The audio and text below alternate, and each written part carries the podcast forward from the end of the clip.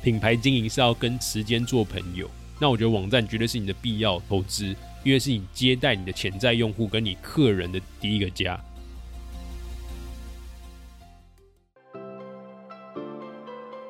你好，欢迎收听雷蒙三十，我是雷蒙。雷蒙三十和你分享我和柚子的艺人公司故事，以及如何升级你的工作效率和生活品质，帮你找回你对于生活的掌握感。你知道吗？我们的三十岁除了朝九晚五，还有另外一种打开的方式。我是雷蒙，你的生活黑客教练。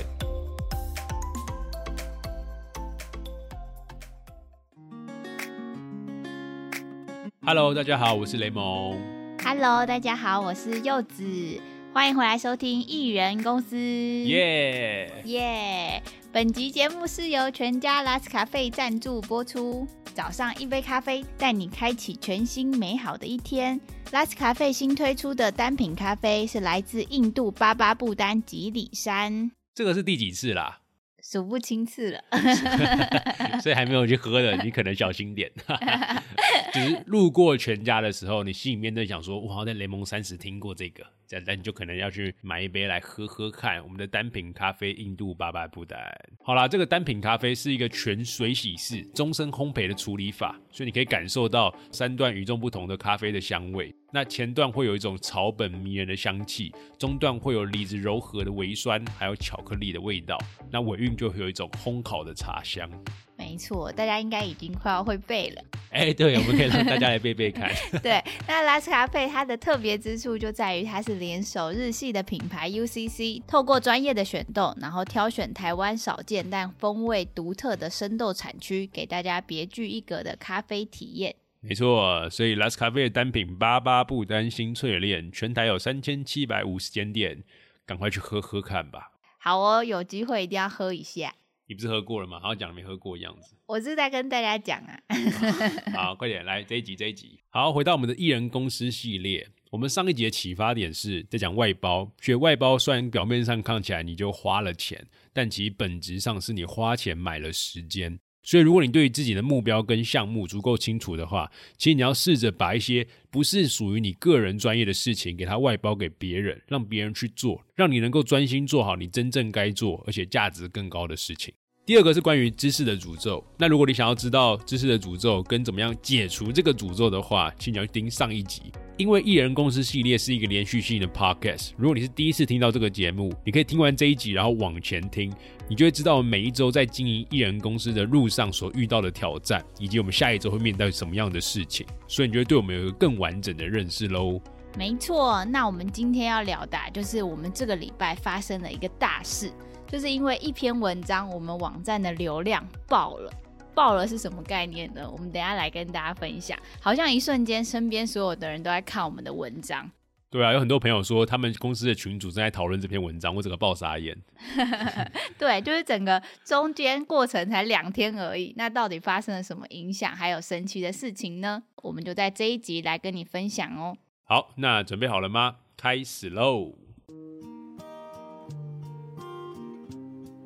这个故事啊，要从雷蒙平常 follow 的一个 IG 美女开始说起。她是一个马来西亚人，叫做李元玲。那平常我们就还蛮喜欢一起欣赏，还有关注她的动态。其实并不是只有男生才爱看美女，我自己也蛮爱看的。然后这个女生呢、就是因为她前几天上了一个网络的直播节目，但是因为主持人的一些要求，所以害她最后整个大暴走。跟雷蒙看了整个事件，还有一个 YouTuber 的分析之后，觉得真的太有共鸣了。于是雷蒙写了一篇文章，然后这篇文章发出去之后呢，我们网站竟然就来了超多人一起来关注这个消息。对，大家一起来网站上冲浪的感觉，就就浪起来，浪起来了。先讲一下这个数据面好了啊。等一下，如果大家还没有看过这篇文章的话，你可以自己上我的部落格去看，然后基本上有很完整的背景说明，然后这个事件中间的一些争议点，以及最后我跟柚子我们在聊天过程的一些启发，当然还有这个 YouTube 原本的完整影片都在里面，嗯，所以你可以先自己去看这篇文章。好，那回来讲这个数据面好了，反正就从三月二十四号中午我们发布这个文章到现在为止，大概两天四十八小时，然后总共有二十多万的浏览量。超夸张，一篇文章来了二十万浏览，超夸张！以前就是在中国大陆在那边工作的时候，他们说微信上的爆文就是十万加浏览率，嗯，可是你看那边人口多少？对，真的。对我们这个人口多少？就我们第一天的时候还想说，哎、你竟然写了一篇十万加，然后没想到再过二十四小时，竟然就变二十万，蛮可怕的。突然来到好多人哦，反正这个浏览量就造成就是整个网站有点就是炸开，就被冲爆，就被被大家冲浪冲爆这样。因为其实整个新的浏览者有十八万，然后三月二十五号那天哦，也就是今天现在三月二十六嘛，三月二十五号那一天就有好几个小时同时在线人数是破一千人的。我觉得这件事情是很可怕，我觉得这个是什么概念？就是我觉得很多的时候媒体网站可能同时在线人数都没有到一千人。这件事情，但我拿不到，到流量啦，但是我自己凭感觉，嗯，对，就是拿流量这件事情，可能你要透过一些第三方的工具或是一些付费工具，那我们还没有买，未来可能才会买这样。对，然后另外的数据就是这篇文章在脸书上的分享，现在超过了四千三百次，四千三百次，哎，到底是多少人在分享？总共按赞的次数到了四千六百。我觉得这件事应该算是我发文以来有史以来最夸张的一次。上一次我记得在讲奇葩说，那个找工作是先找喜欢的工作，还是先找有钱的工作？哦，对，那篇我记得也蛮哎、爆的。那你的 Medium 就最高浏览量是多少？也是破二十几万啊，我忘记是多少，可是那个是长时间累积下来，那不能比。哦，就我觉得这篇文章算是一个引爆，它是一个短时间大爆炸。对，Medium 算是一个长期，就是我可能写了三四年，累积起来十几二十万的浏览量，嗯嗯，对，那不太一样。然后另外来说，就是因为我们文章里面有附上原影片嘛，那我发现就是原影片的浏览量也翻倍了。很棒啊！就是我觉得你写这篇文章就可以让更多人去注意到这个事件，然后让他的那支影片可以有更多人去看，我觉得就达到就是整个我们想要让更多人知道跟理解我们的感受的一个初衷吧。嗯，就这个事件对我来说真的是很有共鸣的，不管是在谈专业啊，还是在谈一个好的表演，需要有一个很强的准备。第三个事情就是怎么样面对网友的评价。嗯这，件事情刚好都是我们目前不管是在做内容，还是我自己在外面演讲，还在做 podcast，甚至做我们自己个人的品牌或者艺人公司，其实都会遇到的。真的，所以这是我们日常生活中的日常。这支影片真的分析的非常好，就是我跟雷蒙在看的时候都频频的点头，觉得这个一定要记录下来，以后还有人就是在我们旁边啰嗦，还是 还有人在讲什么话的时候，就直接把这篇丢给他看。对对对，那拉回来讲，就刚刚讲完数据面，我们讲一下成效面好了。就这样子的一个流量，对我们带来哪些收获或好处，好不好？嗯，来，好处就是我们不是有个免费的电子报嘛？就是我们周六会有个雷蒙周报，也就是我明天早上又要发一个，就是我这礼拜我看了哪些我觉得很有启发的内容，或者是我发现什么很棒的好工具来提升工作效率或生活品质的，我就一个礼拜整理一篇给大家。那整个两天下来啊，其实我们免费电子报增加了两百人，我觉得算很多。我觉得很多，而且我们应该要跟大家讲，就是虽然网站上来了很多人，但是我并不想要把所有来到网站的人都变成是电子报会员，我不想要有这种强迫。也不想要，就是他们都不知道我们，或是不认识我们，就随便随手的订阅这个电子报。所以当然我也可以设计一个 pop up，就是你滑到这篇文章一半，我就跳出一个那个弹出视窗跟你讲说要不要订阅我的电子报，这个太恶心了，所以基本上我完全没有改动这个东西，嗯，所以就变成是，如果你真的想要订阅我们电子报，你也是自愿填写，就跟以前的方式一模一样，跟其他文章一模一样。不会因为这篇文章有特别多的流量，我就特别把它下一点诱饵，或者是下一点小工具。对，对，因为我们觉得说，其实你进入我们的名单，或是真的想要关注我们，我希望你是经过再三考虑才加入的。为什么呢？等下会跟大家讲一个点，很重要，因为其实很花钱。我觉得除了花钱之外，还有是信任吧，因为我们养的会员跟名单就是培养信任啊。对，因为这个流量真的太大，应该是我开网站以来就是瞬间流量突然间这么大的，所以就要讲这个费用面。就是我们跟 Just Fun 买那个云端字体，字体授权，对，然后立刻一天内就冲爆了。他的机型跟我讲说，你的字体的那个使用次数快要到喽，赶快续费。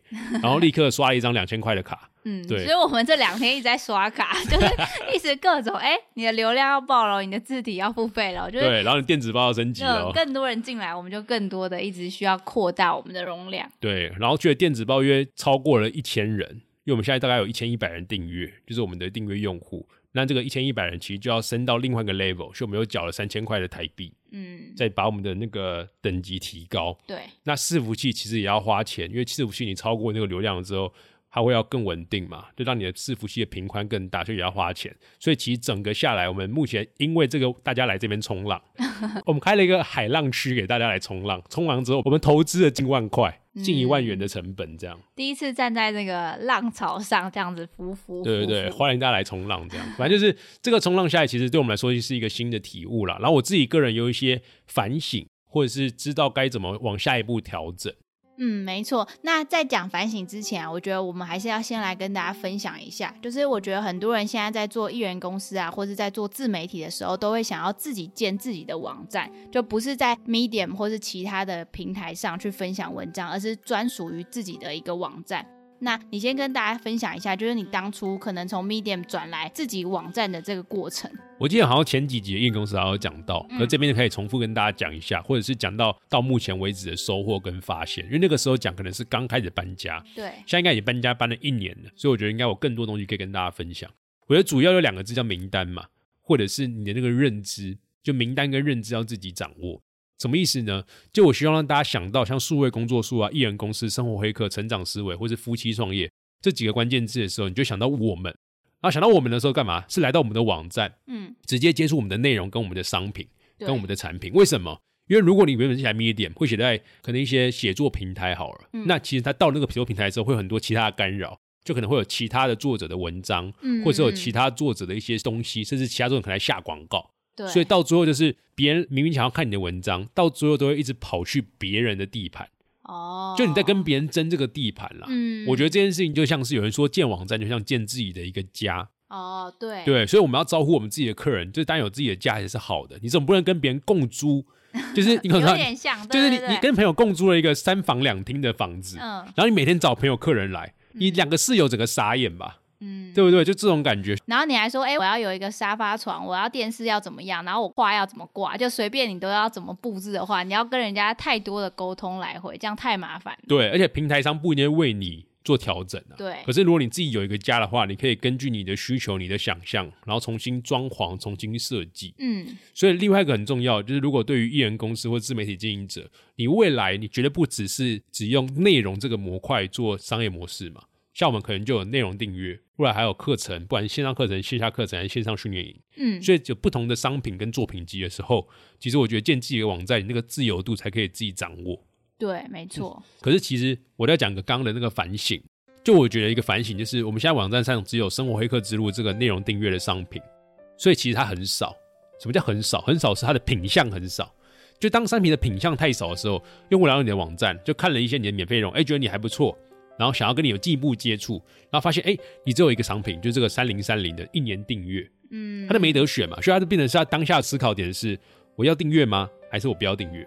嗯，OK 吗？那如果你有很多个商品，就是有一些可能不同价格区间或者是不同目的需求的，嗯，可能一百多块的一篇文章，然后有三百多块的三篇文章，然后还有线上课程、线上训练营，他就在看的时候过程是讲说，哎，我应该要买哪一个，而不是我要买还是我不买。就他的心中的认知就会变得不一样了，有更多的选择，直接去挑商品。对，然后你就可以打中他的需求。所以其实我们自己的反省就是，我觉得这次的爱情来得太快，就像龙卷风，就是爆炸这个流量是好事，但是我其实我们网站上还没有这么成熟、这么健全，所以现在只有一个商品，所以大家很难留住。这不能怪大家，这怪自己。嗯，当然就是我会希望我们的网站大概在五月六月的时候，因为我们四月中有个好好课程要上线嘛，嗯，上线一个 Notion 课程。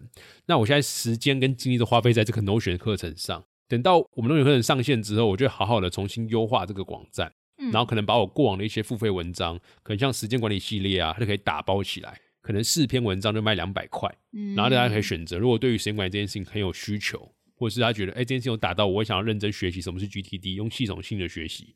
他就买这个两百块，然后体验完了，试吃完了，觉得哎，这个内容真的不错，那我要加入付费内容订阅。所以你要有一系列那个漏斗，让大家去体验、去接受、去感受你的商品，对不对？就是你不要只有一个。那我觉得我们现在网站上的一个很大的缺点就是商品种类不够多啦，就是那个价格区间不够多。嗯，这就是要更多的时间去打磨嘛。所以我一直跟大家讲说，就你在经营自己的艺人公司的时候，你前面的一年基本上都在打磨你的商品，让你的产品有多样化。然后能够足够专业的时候，你才花更多时间做行销。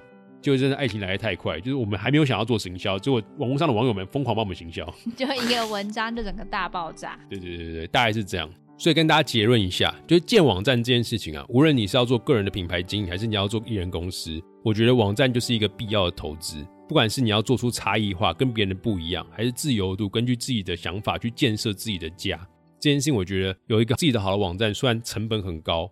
也没有很高，也没有很高啊，几千块可以买网。哪有一个月至少要差不多快要投入近五六千吧？没有吧？你加加零零加起来，真的啊？你先不用买什么字体或是电子报，只要伺服器。我们就是一个要求自己的人。对，我说一开始的时候，因为我觉得网站一定是慢慢的去建立起来，你就会越做越贵。踏出第一步去购买那个网域，然后知道说，哎，你已经有一个家要好好的打造的话，那你就永远都不会开始。对，反正建造一个虚拟的网络的家，比你买一个实体的家还要便宜太多了，各位。当你还没有钱买一个实体的家，你可以在网络上先筑好你的巢。嗯，真的，我觉得就有在经营自媒体啊，或是艺人公司的人都一定要有一个自己的网站啦。对对对，那我们当然希望我们的网站越来越丰富，甚至我会希望刚刚讲到嘛，就是五六月份的时候，让我们的会员系统出来。所以未来我也希望我们的社群啊，或者是有些很好的讨论，在上面也可以出现，让我们的社群的盟友们以后也可以不止到网站上看内容，然后选购商品。甚至也可以直接在上面看到一些最新的，像读书会啊，一些社群的活动就会在上面。嗯，这样我觉得挺好的，让大家就真的是把雷蒙三十这个网站变成他一个他自己会常去逛的一个地方，一个入口。而不要只是把它当做一个啊，我想到文章再去里面看文章。嗯，这是我们的理想目标。还有一个很长的路要走。对对对，在慢慢修。所以其实我们最近也在跟我们的主机商讨论，就是怎么样请他来帮忙，可能优化网站。因为其实过往的网站都是我自己一个人设计、自己一个人架设、自己一个人搭建。那我觉得其实一开始要先自己摸，你才理解这件事情的底层的一些技术跟脉络，才不会被人家骗。嗯，对。那我觉得你熟练到一定的程度，你可以跟一些更专业人沟通，然后无障碍的时候。我觉得就是时候把一些东西外包出去，那我可以更专心做好我的事情。那现在真的，如果有一个盟友他想要开始他自己的一个网站的话，你会建议他第一步该怎么做？第一步怎么做吗？就找先找几个你的对标的网站，就跟做 p a r k a s 节目一样。在做一个好的 p a r k a s 节目的时候，你应该要先找你很喜欢哪些节目，把它收藏起来，然后去解构他们怎么做这个节目，为什么你喜欢哪些东西打到你的共鸣点，把他们的做法、他们的讲法、他们的经营方式拆解出来。你就会知道你的节目大概长什么样子。一个网站也是一样，你先看哪些网站你非常的喜欢，嗯，它有哪些功能、哪些模块、哪些设计，然后再把它拆解，说这是你可能心目中想要的网站。那如果你发现说你真的完全不想碰网站建设，你就可以找专业人帮你做。哦，对，那你我可以跟大家推荐我自己的主机商啦，就是我就找一个叫陆老板的人，他们公司好像就叫陆老板，对他们公司就叫陆老板有限公司。对对对，然后其实你可以到我的网站上，网站上那个选书推荐那边那个选单列底下有一个我使用的科技产品推荐。里面有很多我其实个人使用的，不管是 WordPress 还是 Mac 还是 App 的一个推荐，里面就有陆老板这个网站。但你上网搜寻也可以了。那你如果真的想要建网站，想要找主机或者想要申请网域，你可以找他。然后我记得可以报我的名字，可以有折扣。哦，对对对，你刚才讲说啊，我就是 Raymond 推荐来的，我是雷蒙推荐来的，就是把他捧高一点。你就是捧一下这个老板，然后这个老板就觉得嗯，这个人不错，这个有眼光，那我给你打八折。之类的，我觉得网站沟通真的很重要，因为网站真的是，如果你完全不懂的话，真的要找一个是朋友推荐的，或是你可以信任的人，不然就会完全的被骗。我觉得真的网站很可怕。对，就是为什么我找台湾的公司，因为我觉得虽然说我自己有研究，但是我还是个人的感觉啦，因为我对一件事情是蛮要求的，所以我当我发现一个问题的时候，我就很想要赶快把它解决掉。那如果你找国外的公司，你叫英文沟通来回，嗯，然后再一次又有时间差，就超麻烦。那你知道，如果在台湾自己创业的一些老板或者一些小团队好了，他反应速度超快。举例来说，像 First Story 就是差不多的意思，就是我们有一有一那个 Podcast 就是后台上传的问题，跟他讲，马上一天内就回复你，然后可能一个礼拜就全部修好。就是我们就喜欢这种速度，然后许愿，然后马上就成。对对对对，所以这个陆老板跟那个 First Story 的感觉其实差不多。就是我发生了什么问题，然后最近流量爆开了。我说陆老板，我发现我最近流量有点多，哦感觉那个频宽或是那个流量快要受到限制，可以怎么办？他说我帮你打开，或者我帮你解除或帮你排除这个问题。嗯，对，就是他可以很快的响应我的需求。对，所以我觉得为什么就是可以找台湾团队，这是我给大家一个建议。如果这件事你很懂，然后你语音沟通也没有问题，那你单找可以找国外的，可能比较便宜啊，或是你全部都看得懂，还可以加不同的外挂，那当然也是好处。所以你要自己评估。嗯。那这次的冲浪其实还有另外一个新的启发，就是我们发现好像移动端跟电脑端的人跟我们想象中的比例好像不太一样。对，就我们日常中，如果你是一个很常使用网络的人，你会发现我们使用的所有的网络的服务基本上来自于美国的巨头。那对于美国的巨头公司啊，他们主要都还是发展 PC 端，就是桌面端。所以你可以看，像不管是 Google 还是 Facebook，我自己都觉得往桌面版都比手机版还要好用。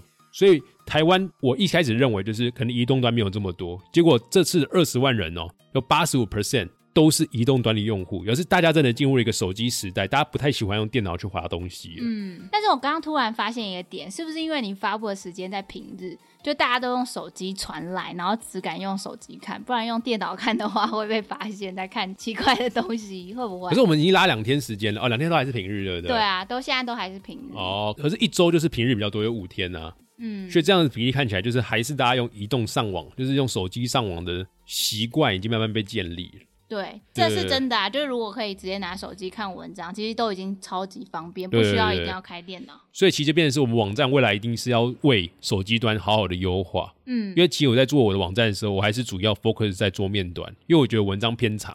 嗯，然后我们的商品介绍页我要很多的说明，所以我主要都还是以桌面端去做优化设计。我移动端真的比较没有这么放心力。可是这样看这个数据来看，其实未来及移动端要好好的去优化比较重要。对，其实我觉得未来就是大家现在已经真的都习惯用手机做任何事情了，这一块还是要认真的去把它顾好那个页面。嗯嗯嗯嗯。好，这就是我们这一次的艺人公司单集发生了一个新奇又爆炸的事情，跟大家分享。那其实这一周的启发点就来自于那篇文章，所以你还没有看那篇文章的话，可以去看一下，感受一下这篇文章的可怕威力。那如果你觉得很有共鸣，或是你觉得对你很有帮助，你可以分享出去。因为其实这篇文章其实就在讲专业，讲表演需要准备，然后讲面对网络的评价。我觉得我们这一代人啊，都是在这三个中很挣扎、很纠结，甚至常常被情绪勒索的。对，所以你看完之后，你很有感受的话，其实你可以分享出去，成为一个你主动去建立边界，甚至你可以告诉大家说，我其实是 A 专业，不要再叫我做 B 的事情。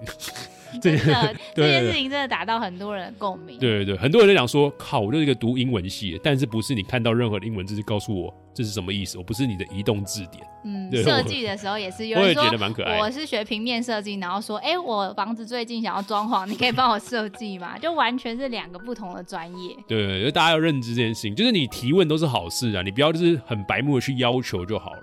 像我觉得前面那两个都是算是提问的。